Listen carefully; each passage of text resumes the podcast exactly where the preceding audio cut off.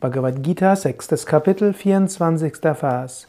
Indem man vorbehaltlos alle aus Sankalpa, Gedanke und Vorstellung entstandenen Wünschen aufgibt und durch den Geist die Gesamtheit der Sinne von allen Seiten her vollständig einschränkt, allmählich erlange er Ruhe, nachdem der Verstand zum Stillstand gekommen ist.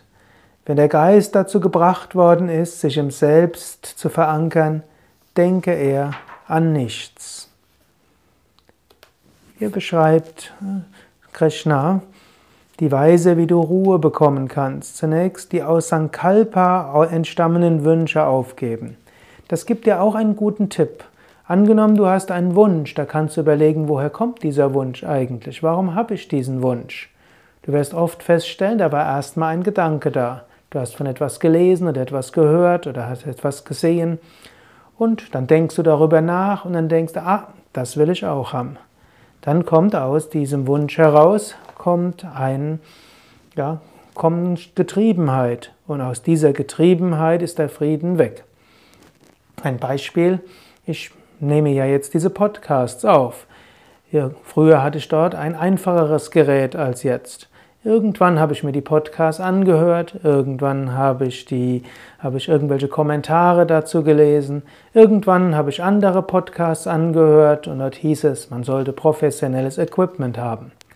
Also habe ich überlegt, ich bräuchte sowas. Ich habe mir Zeitschriften angeguckt und jetzt habe ich überlegt und schließlich kam der Wunsch auf, ja, ich will eigentlich ein besseres Equipment haben. Wenn ich mir schon die Mühe gebe, all das zu besprechen, dann sollte das auch irgendwo gut sein.